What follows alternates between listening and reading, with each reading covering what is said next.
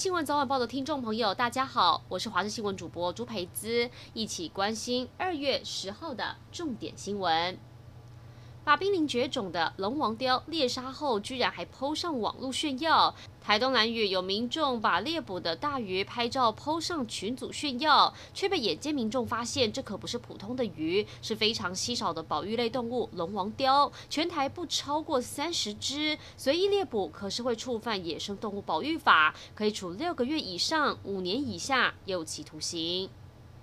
平价牛排店竟然误开出三十万的发票，板块牛排台南善化店八号有一个员工疏忽，把发票误值变成了三十万四百二十元。目前店家已经贴出了发票的号码，希望客人可以回店协助，否则这个消费的营业税恐怕会飙破一点五万元。南韩最具影响力的电影奖项青龙奖，因为疫情延期两个月，昨天改采直播方式举办，现场没有观众，演员的座位也有着相当的距离，要贯彻防疫。刘亚仁击败了李秉宪、郑宇盛等强敌，二度夺下影帝，影后则颁给了政客诚实中的女主角罗美兰。去年拿下金马奖最佳影片的电影《阳光普照》，代表台湾出征奥斯卡最佳国际影片，从九十三部电影当中脱颖而出，进入了美国影艺学院第一阶段初选提名，晋升国际影片前十五强。这也是继二零一二年魏德圣导演的《赛德克巴莱》入选初选九强之后，相隔九年再度进入第一阶段初选提名。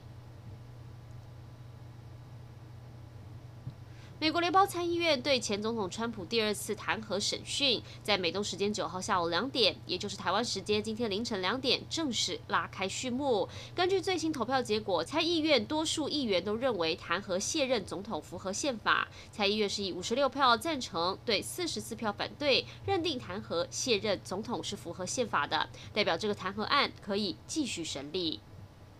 一起来关心天气。今天上半天风向是以偏东风为主，东部还是有局部降雨，其他地区云量偏多。下午开始锋面接近，天气越来越不稳定，西部将开始出现局部短暂阵雨。晚上之后，锋面影响各地出现阵雨或雷雨几率偏高，雨势很明显，有局部大雨发生几率，请留意天气的变化。而在温度部分，各地早晚低温十五到十八度，白天北台湾气温会比昨天回升，各地高温都有二十二到二十五度，南部可以来到二十七度左右，不过日夜温差相当大，一定要特别留意。以上就是这一节新闻内容，感谢您的收听，我们再会。